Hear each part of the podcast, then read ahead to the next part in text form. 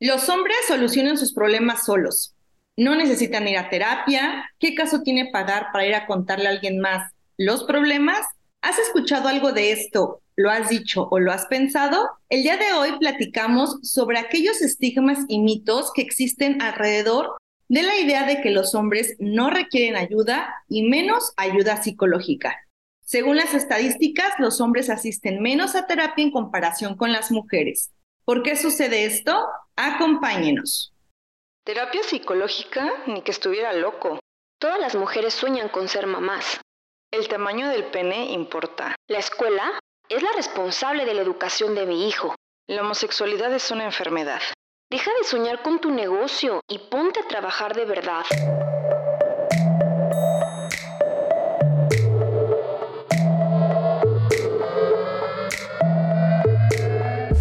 Te habla Georgina y Susana Sánchez.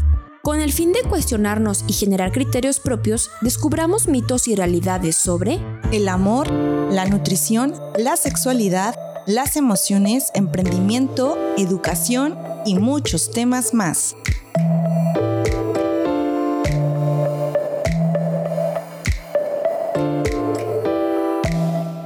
Hola, hola, ¿cómo están? Bienvenidos a un episodio más de Mitos y Realidades Podcast.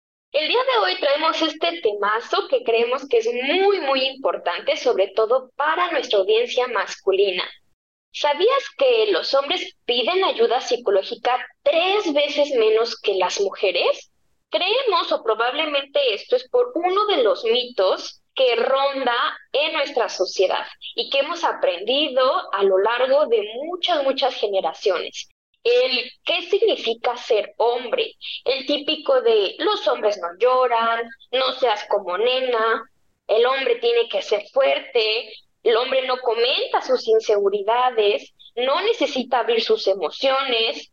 Y quien lo hace puede ser un hombre inseguro o blandito o no tan masculino.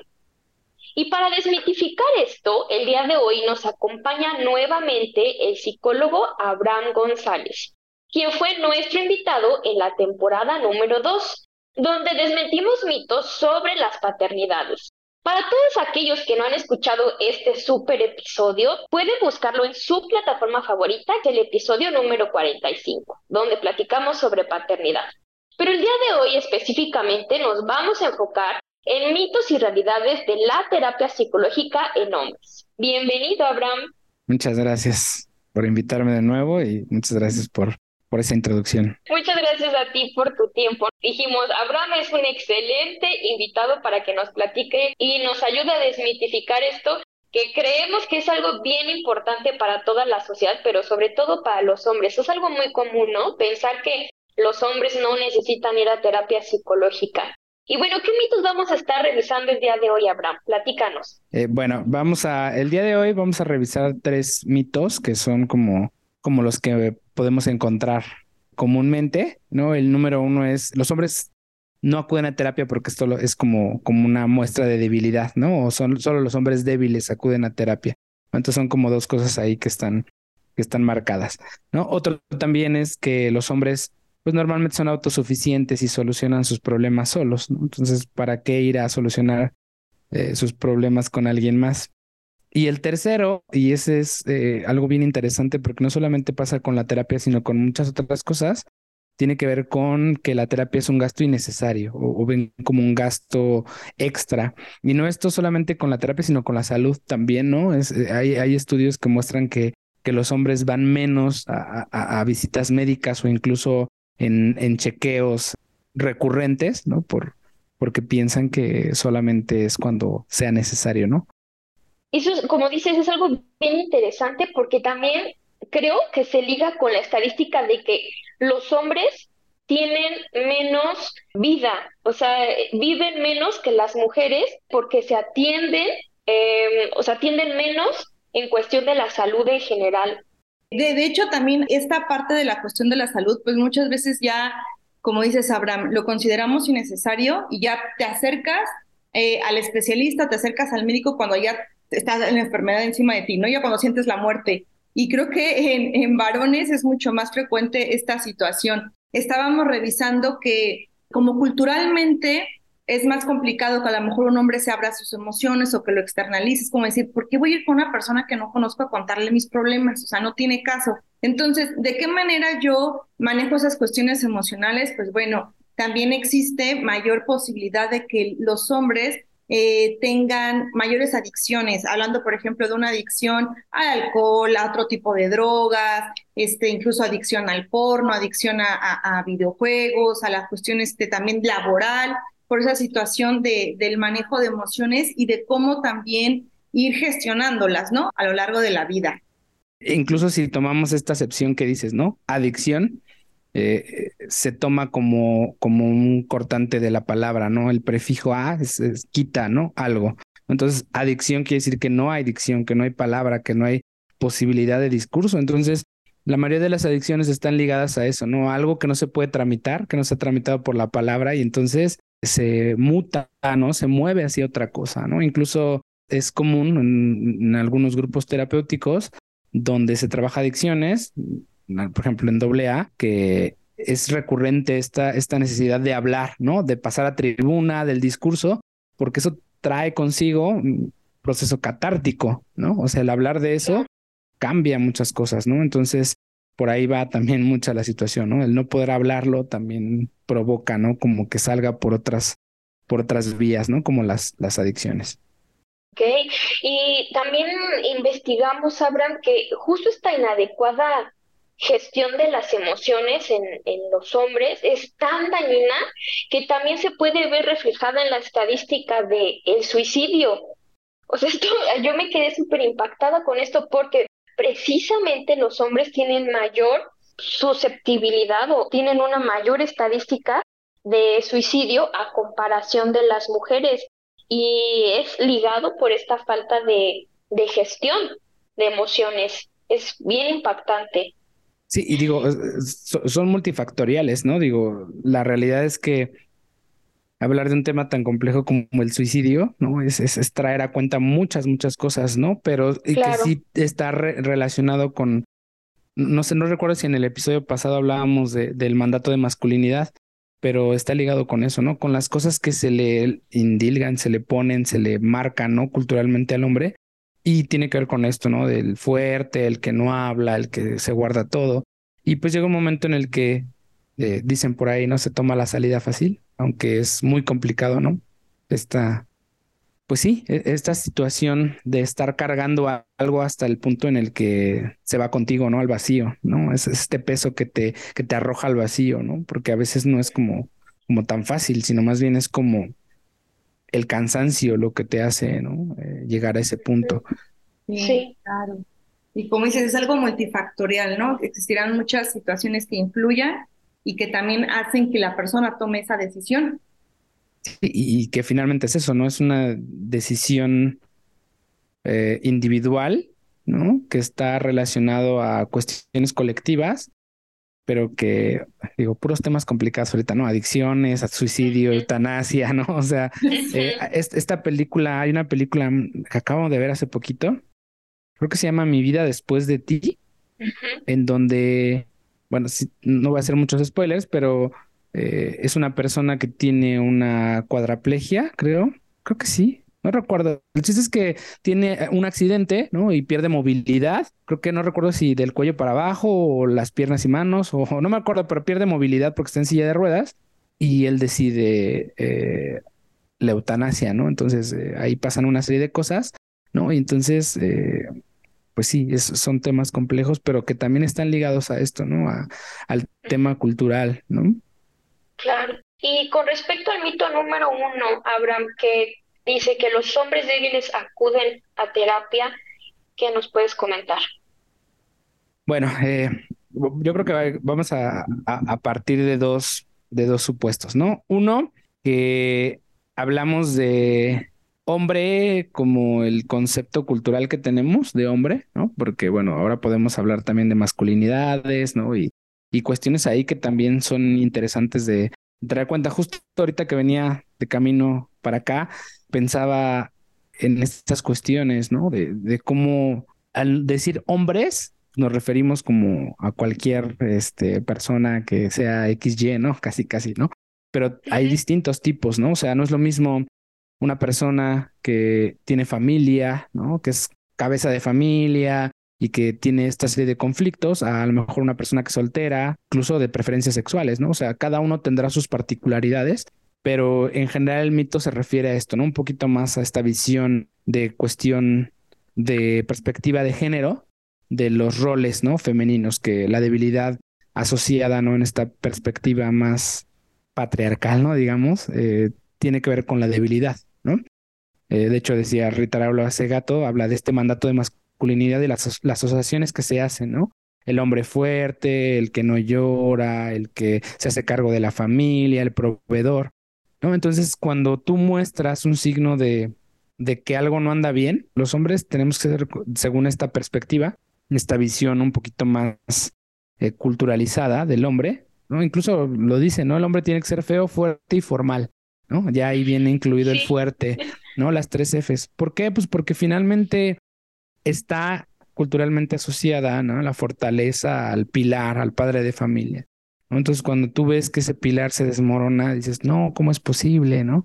Pero la realidad es muy diferente, ¿no? La realidad es muy diferente. Yo creo que al contrario, para desmitificar, yo creo que más bien el hecho de asistir a terapia es un acto de fortaleza, o sea, porque es enfrentarse a los demonios.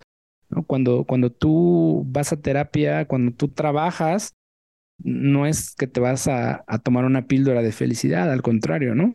Uno como terapeuta muchas veces trabaja con esto que nadie más quiere trabajar, ¿no? Con esto que nadie más, que ni, ni siquiera el propio paciente quiere externar, ¿no? Entonces, con, la oscuridad del ser humano, con estos vicios ocultos, ¿no? Con estas adicciones que de repente imposibilitan, ¿no? la subsistencia, incluso están en modo supervivencia, ¿no?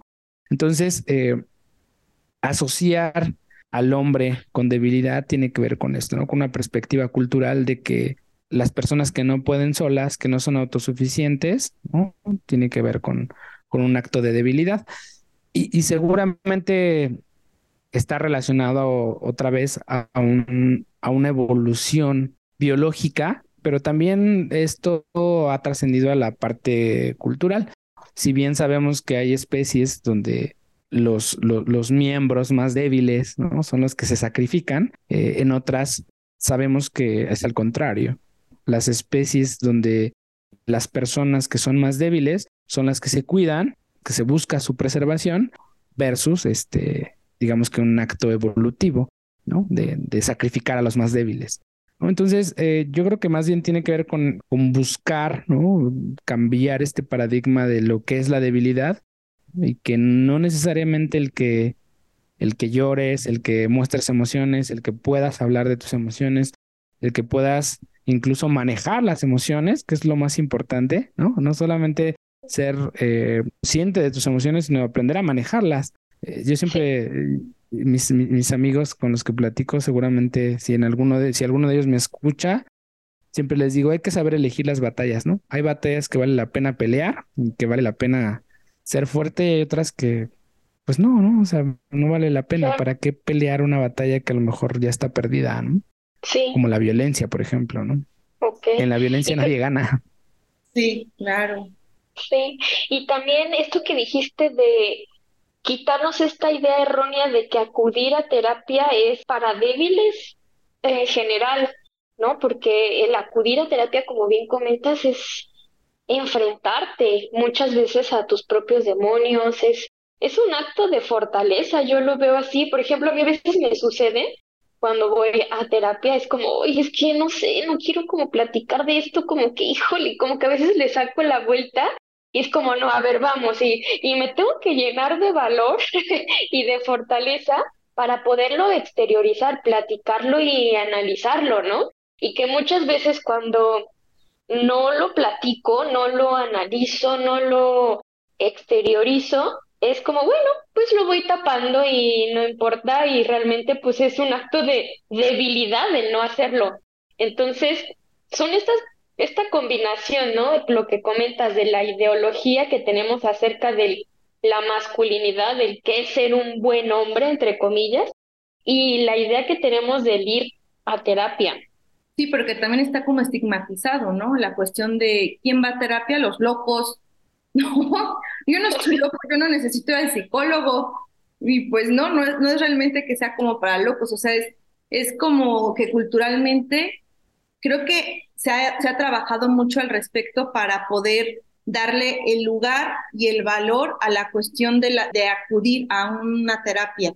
Ya muchos hablan también de salud mental, se está haciendo como más campañas, más énfasis, pero anteriormente era, híjole, tú vas al psicólogo, ¿cómo? Pero como, ¿por qué? O sea, ¿qué tienes? ¿Qué te pasa? ¿No?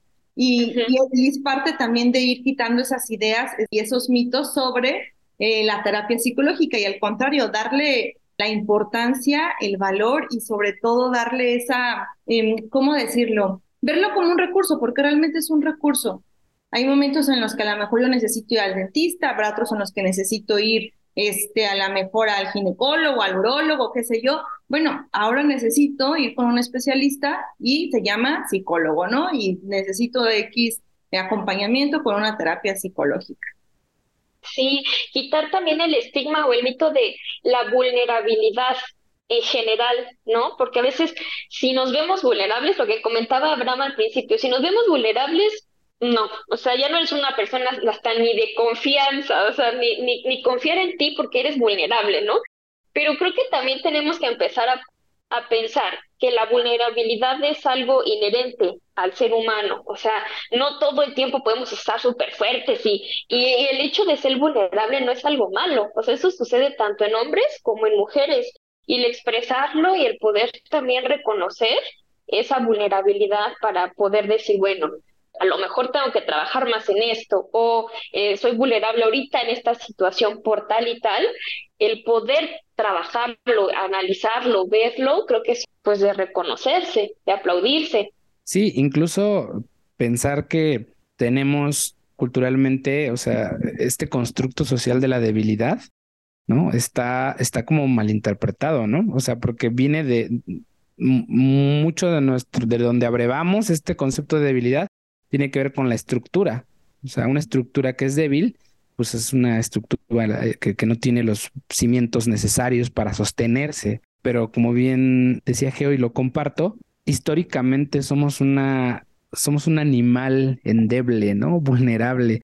De hecho, eh, hay un poema muy bonito que se llama La teoría del ajolote y las Venus de Botero, creo que se llama, de Danny Robert Dufault, que es un filósofo francés, que habla de esto, ¿no? Y le está platicando como a una conquista, ¿no? Una mujer conquistada que, quiere conquistarla, ¿no? Hasta este concepto de conquista, pero bueno, eh, que está este, tratando de enamorarla, le, le está narrando, ¿no? Esta cuestión y le dice, pues es que somos realmente un aborto, ¿no? O sea, porque nacemos sin dientes, nacemos sin pelo, nacemos sin ver, nacemos vulnerables. O sea, necesitamos de un otro que nos cuide. Una jirafa sale y ya sale caminando, ¿no? Un león ya está listo con las garras, los gatitos nacen con colmillos y con garras. No ven, pero nacen con, con, con herramientas para defenderse y nosotros no.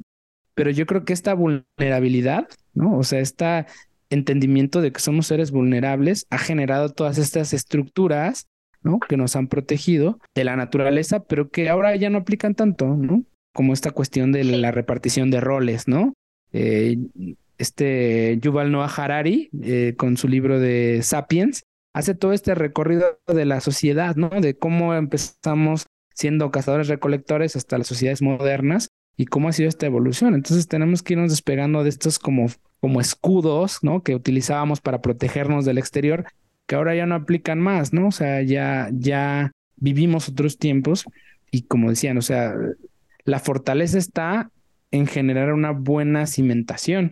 Y para generar una buena cimentación psicológica, pues necesitas entender qué te pasa, necesitas entender de qué estás hecho, de qué material estás hecho y con qué vas a reforzar esos pilares estructurales. Más bien, creo que al contrario, no, no darte cuenta de eso es ser débil, ¿no? Es darte cuenta de que necesitas 10 cervezas para hablar con la persona que te gusta o para contar tus experiencias, ¿no? O para platicar que, que te sientes mal. Y digo, eso nos pasa a todos porque culturalmente, ¿no? Este, no estamos, no estamos listos para escuchar al otro.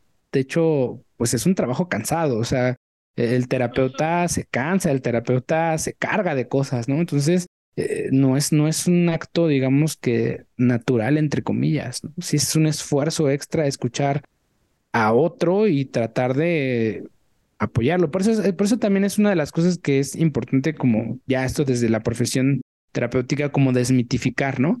Que uno se sienta en el sillón a escuchar al otro nada más, ¿no? A manera de chisme, como si estuviera viendo una serie, porque en realidad por dentro tu cerebro está girando al mil por hora, ¿no? Y uno sale cansadísimo de las sesiones, porque está intentando captar el discurso de, la persona, qué podrá estarle afectando, por dónde va, ¿no? Esta cuestión del síntoma, de lo que le aqueja, ¿no? Y, y pues es algo que no se ve, ¿no? Son trabajos mentales que no se ven, Que, no, que no se observa. ¿no? Es como el maestro, por ejemplo, también no se ve toda la preparación detrás, la planeación de clase, la estrategia didáctica, todo eso no se ve, nada más se ve que está ahí al frente y que nos está diciendo cosas y nos puso jueguitos y nos puso cosas, ¿no?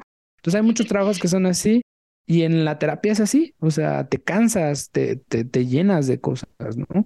Porque es, es difícil escuchar a otro. Entonces, nosotros que nos dedicamos a eso, lo sabemos, pero la gente en, en general a lo mejor no lo sabe. Y entonces cuando alguien empieza a hablar y dice, la verdad es que estoy muy cansado de mi trabajo, de esto, ¿no? Lo primero que nos dicen, ah, pero pues todo está bien, o échale ganas, ¿no? El famoso. Y con los hombres creo que pasa un poquito más, ¿no? Porque no solamente es que nosotros como gremio, hermandad de hombres, pensemos eso, sino también eh, otras personas, ¿no? Eh, nuestras compañeras, nuestras hijas, nuestros hijos, ¿no? O sea, no hay como tal esta eh, idea de escuchar al otro. Sí, esto que comentas es bien cierto, Abraham, hasta incluso el ¿por qué le voy a tener que contar mis problemas a alguien más? Porque no se tiene esta concepción de que el psicólogo, el terapeuta es una persona entrenada también para escuchar, porque no es lo mismo platicarle tus problemas o eh, expresar lo que sientes a tu amigo, a tu compadre, en la peda, como dices, ya con unas chelas encima, ahí con un terapeuta que es una persona entrenada para escuchar, para verte, porque también en todo el lenguaje corporal tiene mucho que, que decir, ¿no? Y entonces el terapeuta también lo, lo interpreta y está todo el tiempo maquinando. Eso es algo también que debemos desmitificar. El, el psicólogo, el terapeuta, no es tu amigo, ni es una persona cualquiera a la que le estás contando. Es una persona entrenada. Y ahora nos vamos a un corte. Regresando, seguiremos platicando sobre terapia para hombres. ¿Cómo es eso?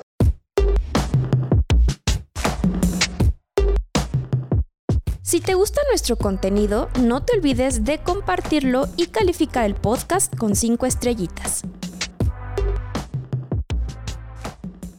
Con respecto al mito número dos, Abraham, que hace referencia a que los hombres solucionan sus problemas solos y no necesitan terapia, ¿qué podemos platicar? Aquí está, regresamos a esta idea de la vulnerabilidad, ¿no? del, del, superhombre, ¿no? Del superman, más que el superhombre para no confundir con él, sino el, el, superman. Nada le duele, nada le, le hace daño, ¿no? Pero hasta él tenía kriptonita, ¿no? O sea, en algún momento... sí. y, y, no me refiero a la kriptonita real, ¿no? Sino tienen algo, ¿no? Que los hace vulnerables. Su familia, su mamá, ¿no? En esta película de Batman contra Superman, cuando los dos dicen, ah, tu mamá se llama Marta y yo mía también, ¿no? Entonces, ahí hay como ese clic, ¿no? Esa empatía, pero también hay esa debilidad.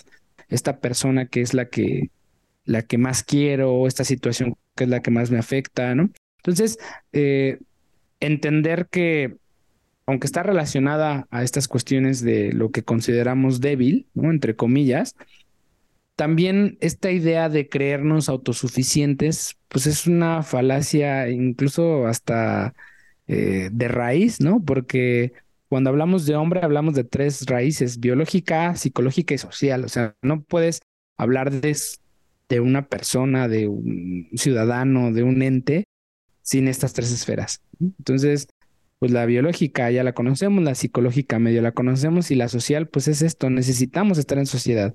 Si nacemos inacabados, si nacemos con la necesidad de alguien que nos cuide, que nos dé de comer, que nos ayude a repetir para que no nos ahoguemos, ¿no? Es porque necesitamos de otros. Entonces no es que no somos autosuficientes, necesitamos de otros, incluso para generar lo que sea, ¿no? Tenemos una escuela, necesitamos un maestro y un alumno. O sea, un maestro solo no hace una escuela, un alumno solo no hace una escuela. Entonces, no podemos, no podemos solos en ningún aspecto. Entonces, eh, hay que quitar esta idea de del Superman que va solo, del llanero solitario, ¿no? Hasta el llanero solitario tenía su compañero, que no recuerdo cómo se llama, ¿no? Pero tenías, ¿no?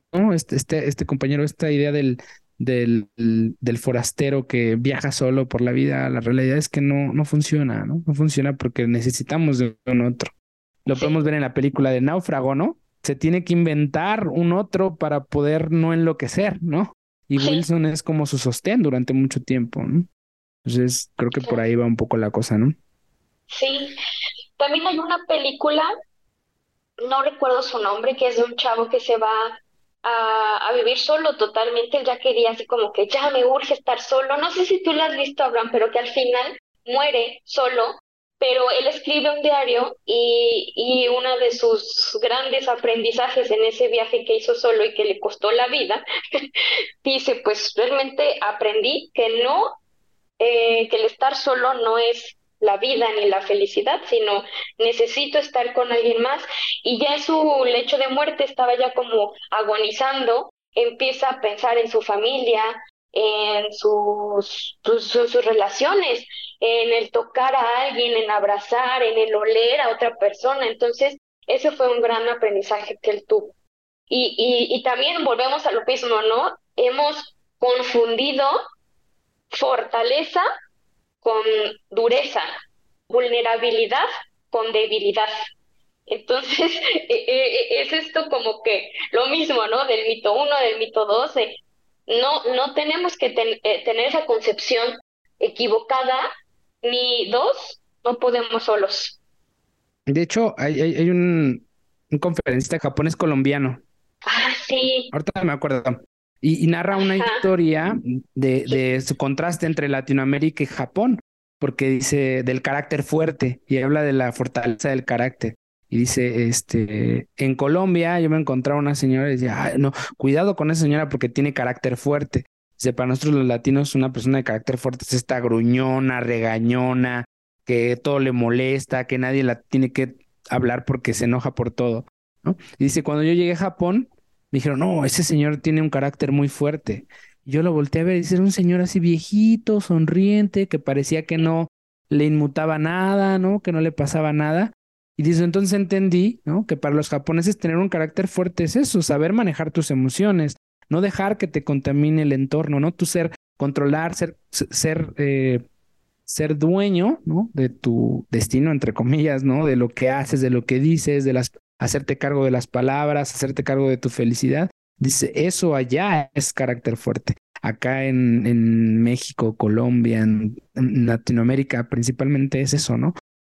es que tiene un carácter bien fuerte. Más bien al contrario, dice él, tiene un carácter débil porque pasa la mosca y hace que se enoje. Eh, yo creo que es eso, empezar como a darle giro a esto, pero no es nada sencillo tampoco, ¿no? O sea, ir en contra de años y años eh, de cierto adoctrinamiento incluso, ¿no? O sea, en algún momento de México se quiso implementar eh, esta idea de que Quetzalcoatl le traía a los niños regalos, ¿no? Eh, fue por decreto presidencial como para enaltecer el orgullo nacional, ¿no? Y nada de Santa Claus y nada de el niño Dios, ¿no? Sino Quetzalcoatl. Y pues fracasó, ¿no? Porque pues ya, ya había, no hay un proceso. Entonces, lo mismo, aquí intentar como quitar, desmitificar todo esto, es un trabajo constante, es un trabajo de autoconocimiento, pero sí, o sea, como de tratar de, de ir puerta por puerta, ¿no? Y decirle, oiga, sí sabe usted que ir a terapia no es ser débil mm, y que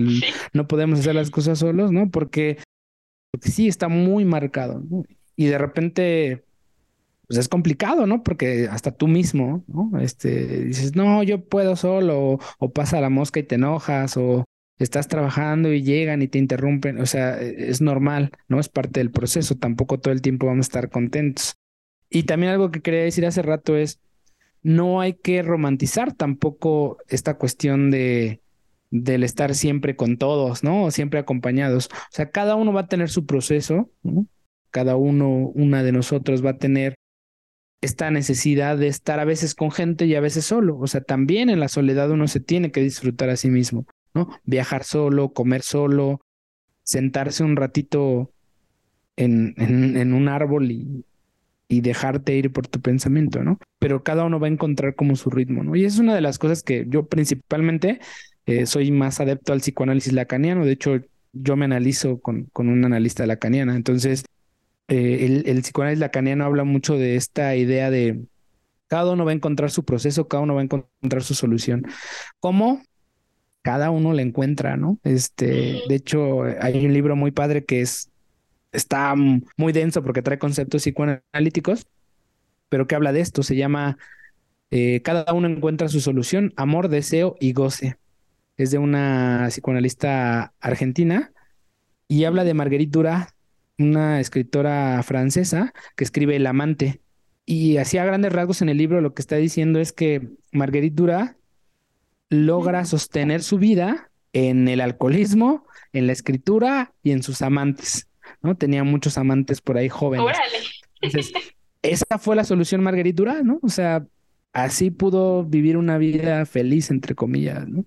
Entonces, lo mismo, hay quien, quien dice, pues a mí me gusta estar solo y quiero estar solo y está bien, ¿no? Pero va a llegar un momento en el que va a necesitar de otros. Entonces, cada uno tendrá que medir sus espacios. Yo le digo a, mi esposa, ¿no? Estábamos platicando hace un par de días, no, ya tiene rato, como un par de meses, y le decía, es que yo tengo como tickets, ¿sabes? Como tickets de paciencia y se me agotan. O sea, llega un momento en el que en el trabajo me molestan, en el tráfico, entonces me los acabo y cuando llego yo aquí a la casa, pues ya no tengo tickets, entonces, mm, ¿qué te puedo dar? ¿No? O sea, entonces era como la manera de, de, intentar dialogar y establecer un acuerdo, ¿no? De decirle, ya no me quedan más tickets, dame chance. A lo mejor tengo que ir al Oxxo y rellenar mis tickets, ¿no? No sé, que a veces eh, y, cuando les doy plan de vida y carrera a mis alumnos, les doy esta rueda de la vida, ¿no? Y les hablo de la parte espiritual y les digo, la parte espiritual no necesariamente es una religión. O sea, es esto que te regresa tickets. La música, el baile, eh, leer. Es esto que... Y, muchas veces se hace en soledad, ¿no? Entonces, cada uno va a saber, hay, hay, hay gente que nace con 40 millones de tickets y nunca se les agotan pero vemos que personas que nacemos con cinco o seis y tenemos que estar recargando cada rato, no somos como un iPhone que nos tienen que estar conectando cada 30 segundos para, para tener batería para todo el día, ¿no? Entonces, eso lo vas descubriendo en terapia, eso lo vas descubriendo con un otro, ¿no? Que te está diciendo, cuando tú estás en terapia y de repente, como, como terapeuta, ¿no? Y de repente el otro te dice, es que no lo había pensado de esa manera, es que de eso no me había dado cuenta, es cuando cuando sabes que por ahí va la cosa, ¿no? Porque, porque pues si te das cuenta, pues tú lo puedes trabajar a veces. Pero el ir a terapia también te da esta oportunidad de espejear y decir, ah, claro, eso no lo había dado cuenta, ¿no? Y, y como dices, cada quien tiene que encontrar, de acuerdo a su personalidad, dónde recargar sus tickets, ¿no? A lo mejor este, ir a un ejercicio que hacía con con mis alumnos también de, de, psicología industrial, que yo no soy psicóloga, soy administradora, pero bueno, era una actividad en donde dependiendo de cada una de su personalidad, ellos tenían que encontrar dónde recargar su batería, ¿no? A lo mejor una persona muy extrovertida que todo el tiempo tiene que estar con personas, la forma de recargar batería es estar sola totalmente, ¿no? Una persona que es muy solitaria por lo regular, a su forma de, recargar batería, pues a lo mejor es incluso estar con una persona que quiere mucho, ¿no? Me encanta esta idea. Abraham, y con respecto al mito 3, eh, sobre que la terapia es un gasto innecesario, ¿qué podemos platicar al respecto? E, e, es, es, otra vez, ¿no? Como regresar a esta idea de a veces como este velo de fantasía que cubre la terapia, ¿no? De qué se hace allá adentro, como si fuéramos una logia masónica, ¿no? De quién sabe qué pasa ahí adentro, ¿no? Entonces, este, pues en realidad e, este cuidado de la salud siempre es como un gasto innecesario. Y te digo, no depende de tu profesión, de... A veces a mí me ha pasado, ¿no? Que de repente, pues, ay, es que ya me duele aquí, es, vete a revisar, ya tienes una semana con dolor de estómago. No, no, no. A pesar de que lo sabes, se te impone, ¿no? Porque dices, bueno, pues a lo mejor algo me cayó mal, Y, y, a ver, también creo que es importante escuchar a tu cuerpo y tú sabes cuando es un dolor de que te comiste unos tacos que no estaban tan salubres, ¿no? O que son unos tacos que estaban salubres, pero que ya de tantos tacos, pues ya te afectó el estómago, a cuando es algo raro, ¿no? O sea, claro, claro. Pero acá siento que también tiene que ver con como, como esta falta de autoconocimiento de nuestra, de nuestro propio, no, no solo la psique, sino nuestro propio cuerpo, ¿sabes? O sea, a veces no sabemos, si no conocemos cuerpos ajenos, menos los de nosotros, ¿no? Porque el otro lo tienes enfrente y lo ves y lo observas, pero a veces tú no sabes, ¿no? Entonces, eh, la psique yo creo que es igual, ¿no? Ay, es que está bien irritable, ay, es que está bien enojada, pero yo no, yo, yo soy bien amoroso, ¿no? Yo tengo yo soy del mejor carácter, ¿no? Yo creo que tiene que ver también por ahí, ¿no? El precio también puede tener que ver con, con esta idea de que es un gasto innecesario, ¿no? Por ejemplo, de repente a mí cuando llegaba la, el recibo de la luz o del agua decía, 200 pesos, 300 pesos de luz, de agua, ¿qué les pasa? ¿No? Pero veía un juego de 1200 y decía, ay, está bien barato porque ese estaba en 1800, ¿no? Entonces, o sea, tiene que ver con ciertas prioridades, ¿no? Que estableces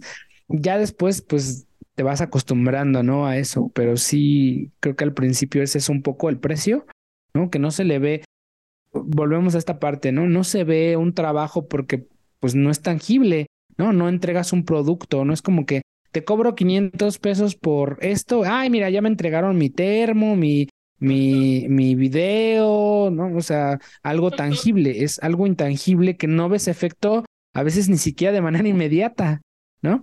O sea, yo justo le acabo de decir hace como dos sesiones a mi analista, le digo, ¿se acuerda que me dijo hace un año? Pues ahora sé que sí, ¿no? O sea, en ese momento lo negué, pero ahora sé que sí, ¿no? Pues de un año te das cuenta, ¿no? Entonces, yo creo que también es eso, ¿no? El mito va ligado a eso, a que es un gasto innecesario porque no se le encuentra el valor. ¿No? porque no se le ve el valor, porque no es tan fácil darte cuenta de eso, ¿no? Los efectos no son inmediatos, pues eso también hace que las cosas se compliquen. Sí, justo eso, Abraham, como no es inmediato, no es como que voy a terapia, me tomo una, una pastillita, me ponen una inyección y ya me siento mejor a las cuatro horas, sino es algo este, que lleva su proceso, y, y, como dices, después de ocho, un año, dependiendo, ¿no? Eh, de cuánto tiempo lleves en, terapia y cómo lo vayas trabajando, pues ya vas viendo el cambio, pero no es como que se me figura como la parte del ejercicio, o sea, quiero estar marcada el abdomen, sí, pero no por ir una vez al gym, ya voy a salir con abdomen marcadísimo, ¿no? O sea, tiene que ser algo constante, constante y, generar eh, ese hábito y sobre todo verle el valor. ¿Por qué voy? ¿Cuál va a ser el resultado? Y no va a ser el resultado con que ya entré a una sesión, dos sesiones y ya tengo gestión de emociones al mil y aquí a ver y ya. No, obviamente no. Es a mediano, a largo plazo. Y justo cuando tú le otorgas ese valor es cuando dices, ah, vale la pena acudir una sesión o dos sesiones, dependiendo, ¿no? A la semana y pago porque me lo retribuye de esta manera. A mí, Susana, a mí como persona. Es cuando yo te ya encuentras el por qué asistir a terapia y es darle ese valor. Y hablando de asistir a terapia, yo tengo una duda. Fíjate que varias, eh, varios amigos eh, hombres me comentan esta parte de, o sea, sí pienso o sí tengo la intención de asistir a terapia. Muchas veces no es por porque les nazca, sino porque ya les dijo la pareja, ya les dijo la mamá, porque otras personas los están como invitando, ¿no? Les están haciendo la sugerencia. Pero también buscan que el, terapeuta sea hombre. ¿Por qué? Porque un hombre me va a entender mejor. Yo voy a ir a terapia, pero que sea hombre, mujer no. Entonces ahí como que también influye esta cuestión social, cultural. Yo creo que es, eso justo, como un mito. Mi terapeuta es mujer, o sea, mi analista es mujer, ¿no? Entonces yo siempre les digo, ¿cuál es el mejor vino? ¿Cuál es el mejor vino del mundo? Pues el que te va a gustar, ¿no? O sea, particularmente no me gustan los Rioja y en general los vinos muy fuertes, o sea, que pasan mucho tiempo en barrica, no me gustan. Me puedes dar un, Rioja carísimo, ¿no? De una cosecha carísima y no me va a gustar porque es demasiado fuerte para mí, ¿no? Mis gustos son como más notas más suavecitas, ¿no? Un italiano, ¿no? Este, de la, de la Toscana, ¿no? Esos me gustan, ¿no? Suavecitos. Entonces, el mejor vino va a ser el que a ti te gusta, el que a ti te adapta, el que, el que a ti se te antoja. Es un poco eso. Un terapeuta va a ser en la medida en que a ti se te acomode, ¿no? O sea, si quieres un terapeuta hombre, está bien, prueba, ¿no? Pero no te cierres a probar otros vinos, ¿no? No te cierres a probar otros terapeutas si ves que las cosas no funcionan. Si te adaptas y, y, y, ahí las cosas empiezan a funcionar y el engranaje se está dando, está bien, ¿no? Pero creo que tener en claro eso, que un terapeuta justo, Porque también aquí de repente se confunde, un terapeuta y un psicólogo son diferentes, ¿no? Para empezar. Habemos terapeutas que tenemos formación en psicología, pero también hay terapeutas que no tienen formación en psicología.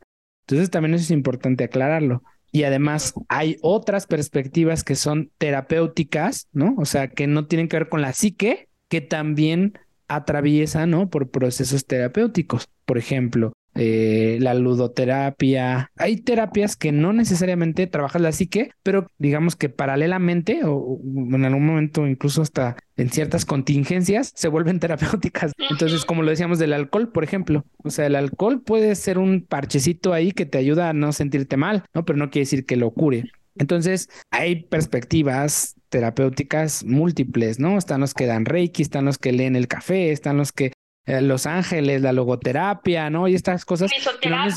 Risoterapia, que no necesariamente tienen que ver con un proceso de psicología, digamos, ¿no? La psicología es la ciencia. Entonces, obviamente es importante que tengas estos conocimientos porque te dan un soporte diferente. Eh, ya vemos eh, psicólogos que de inicio nacemos con una visión más psicoterapéutica, digámoslo así, ¿no?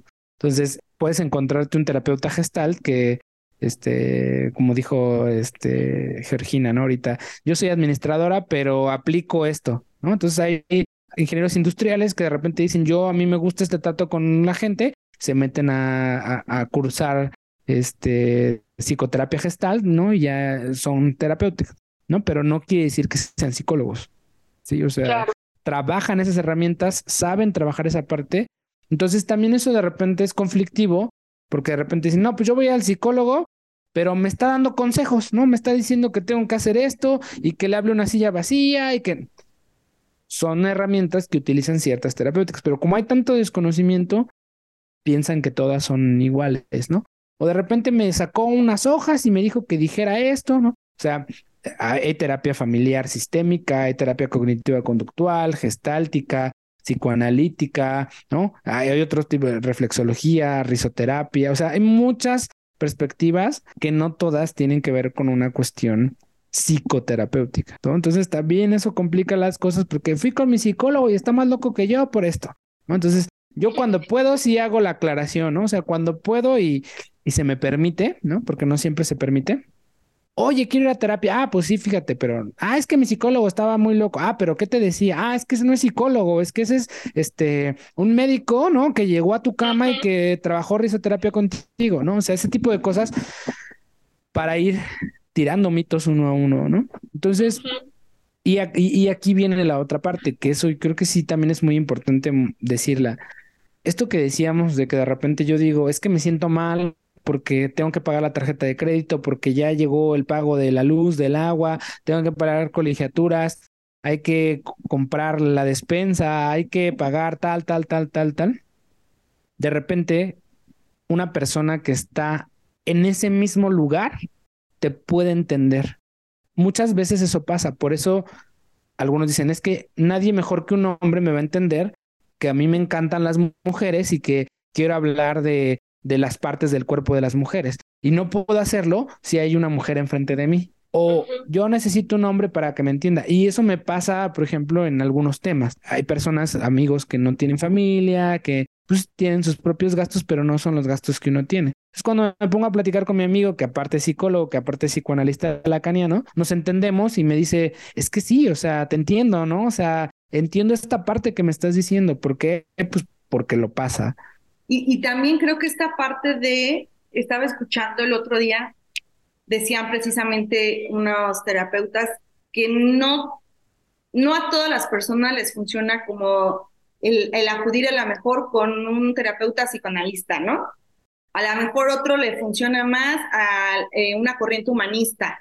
Entonces, eso también tiene mucho que ver porque a lo mejor luego entre amigos uno dice, no, yo te puedo recomendar a mi psicóloga, mi psicólogo me está yendo súper bien, pero quizá con él no hacen ese clic y, y, a él o a ella no le funciona. Entonces, así como hay diferentes corrientes, también existe esta diversidad de personas y puede llegar un momento en que te acerques buscando esta ayuda psicológica y que digas, no, o de plano no. Bueno, o sea, como invitar también a la audiencia de que puede suceder esto y que, y que existen varias corrientes, así como existen diversidad de personas, pues bueno, el tratamiento que a lo mejor está llevando él o mi amiga o la suegra o mi pareja, quizá no me va a funcionar y ni siquiera la misma, el, mismo terapeuta, ¿no? Eso también tenerlo en cuenta. Cada quien va a tener su propio proceso, también depende mucho de, de la corriente con la que te acomodes y sobre todo que, que no dejemos como de lado que existe este recurso, esa ayuda profesional y que puede ser de, mucho beneficio para, para nuestra propia relación con nosotros mismos y para la propia relación con los demás. Porque muchas veces esta cuestión de el no conocerte adecuadamente, el manejo de, de emociones, esa gestión, o ir rompiendo esos patrones que, que me están haciendo daño, no es nada más a mí, Susana, sino con todas las personas con las que me estoy relacionando.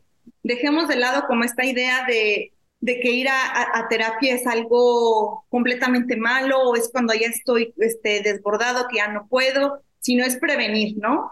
Y sobre todo que, que no es signo de debilidad, sino signo de fortaleza y que trae muchos beneficios en general. Para ti y para tu entorno. Y para tu yo futuro, sobre todo, ¿no? Sí. incluso hasta para tu yo pasado, porque reconfiguras cosas, ¿no? Ah, caray, sí es cierto. Es que las cosas no eran tan malas como yo pensaba. O sea, de chico yo pensaba que esto era lo peor que me podía pasar.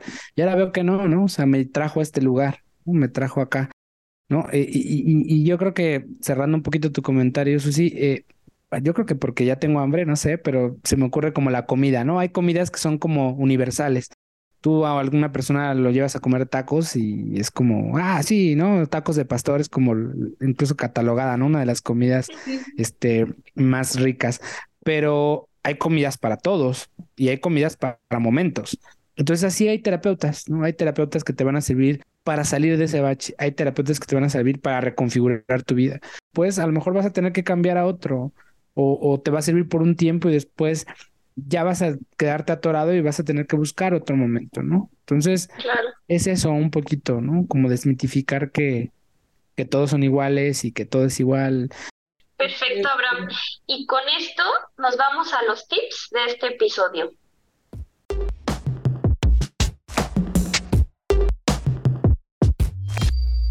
Tip número uno. Un poco como lo que ya habíamos hablado, ¿no? Más que un tip es saber que cada quien va a elegir, ¿no? Como un terapeuta, un psicólogo que se adapte a sus necesidades económicas, ¿no? Para que no sea un gasto innecesario, a sus necesidades emocionales también, e incluso psíquicas. Hay quienes ya no necesitamos un psicólogo, sino necesitamos un grupo de especialistas, ¿no? Psiquiatra, por ejemplo, depresiones profundas, aunque el psicólogo va a estar ahí ayudando en ciertos procesos, pues a lo mejor ya requiere algún fármaco para estabilizar este proceso de neurotransmisores. Entonces, eh, si por ejemplo hay un proceso de trastorno de la alimentación, lo mismo, ¿no? Gastroenterólogo, o sea, hay, que ver, ¿no? ¿Qué, se requiere? Entonces, no necesariamente un solo especialista va a dar, dar sentido a, a nuestro síntoma, ¿no? Entonces, eh, un poco eso, ¿no? Tratar de buscar opciones que se adapten a mis necesidades psíquicas, emocionales y económicas. Como lo dijimos con el vino. ¿Cuál va a ser el vino? Pues el que te alcance, el que se adapte a la ocasión, pero también el que te guste a ti. Tip número dos. El tip número dos tiene que ver con esto de ir a terapia no es una debilidad, ¿no? Sino es una fortaleza. Ya lo estuvimos hablando un poco. Y me viene mucho a la mente esta escena de Robert De Niro en, A Tale of the Bronx, creo que se llama, The Bronx Tale, creo que se llama, donde su hijo recibe dinero de un mafioso por hacer algunos mandados y él lo lleva con el mafioso y le da el dinero, le dice es que esto no lo acepte, no sé qué, y cuando salen, le dice es que él tiene razón, tú que eres obrero, eres una basura, no sirves para nada. Y le dice, no sabes lo que estás diciendo, le da una cachetada, ¿no? No, no lo hagan, no le peguen a sus hijos, pero le da una cachetada y le dice, tú no sabes lo que es eso. ¿Sabes? Disparar un gatillo es muy sencillo, Lo que no es sencillo es levantarte todos los días a las 7 de la mañana e irte a trabajar. Entonces, eso, eso es bien interesante porque, porque hay cosas que parecen fáciles, pero que en realidad, pues no son tan fáciles. Hacerte cargo de tus cosas, hacerte cargo de lo que te corresponde, es bastante complicado, ¿no? Entonces, esta idea, ¿no? De, de, la debilidad obedece más a una cuestión de mal uso de la palabra. O sea, lo, lo fácil, pues es no hacer nada, ¿no? Lo difícil, el ser una persona fuerte, generar fortaleza está en enfrentarte a estas cosas, ¿no? Estos dragones. Por ahí en una ocasión leí una publicación que decía, eh, las personas que van al psicólogo eh, no son aquellos que tienen problemas, sino aquellos que quieren solucionarlos, porque problemas tenemos todos, ¿no? Claro. Tip número 3. Todo, todo viaje tiene altibajos, incluso en la terapia. O sea, haber momentos donde nada avanza, va a haber momentos donde, momentos donde es muy, muy fuerte y una sacudida muy fuerte. Hay momentos donde vas en bajada tranquila, ¿no? Entonces, entender también eso, que la terapia es un proceso no lineal, como una montaña rusa. Eh, todo viaje del héroe tiene altibajos, ¿no? Estás arriba, estás abajo, pero requiere un acompañamiento, ¿no? Entonces, siempre es bueno, no solamente en momentos cuando tenemos problemas, sino estar como en este chequeo profiláctico, ¿no? Este, que todo esté bien, ¿no? Eh, a ver, nada más vengo a ver que todo va bien, ¿no? Porque no sé si, si a lo mejor ya estoy, este, alucinando cosas, ¿no? Entonces, un poquito eso, ¿no? Como entender que es así, ¿no? De arriba abajo, abajo arriba y a veces vas planito, ¿no? Y tienes estas subidas y bajadas en terapia, entonces entender eso y que si no ves avances pronto, pues sí es como buscar otra, ¿no? Otra, otra alternativa. Abraham, ¿y algún libro que nos recomiendes eh, puede ser relacionado al tema o incluso algún texto que a ti te haya gustado demasiado, que te haya cambiado la vida. Pues yo creo que todos los libros te cambian la vida, ¿no? Este, el que sea, ¿no? Pero principalmente yo creo que esto de lo que me vino a la mente cuando decían de este del abdomen plano y de que no lo ves tan fácil hasta después de mucho tiempo, ¿no? Me trajo a la mente dos, dos libros en inglés. No sé si estén traducidos en el español, creo que sí se llama El efecto compuesto de Darren Hardy, que habla un poco de esto, ¿no? Llega un momento en el que todo es lineal, lineal, lineal, y hay un codito ahí, exponencial, que avienta todo hacia arriba, ¿no? O sea, haces ejercicio. Como el resultado. Exacto, ¿no? Que de un momento a otro te dicen, ay, es que ya estás bien delgado o delgada. Más bien es el resultado del efecto compuesto, ¿no? Si un día haces dieta o y ejercicio, pues al día siguiente no vas a tener cuadritos. Digamos que el compendio de todos esos días que hiciste y cómo fueron abonando a ese proceso. Entonces la terapia es un poco eso, ¿no? Es un efecto compuesto. Digo, ahí lo aborda desde la parte económica y de los intereses compuestos y esta cosa, pero está interesante este, extrapolarlo a otras, a otras cosas, ¿no? Y el otro es de Start with Why, es de empezar con un porqué de Simon Sinek, que tiene que ver esto, ¿no? Creo que ir a terapias, regresar a ese por qué, por qué estoy aquí, por qué hago lo que hago, por qué me comporto como me comporto. Y una serie que está muy buena ahorita en Apple TV que se llama Terapia sin filtros.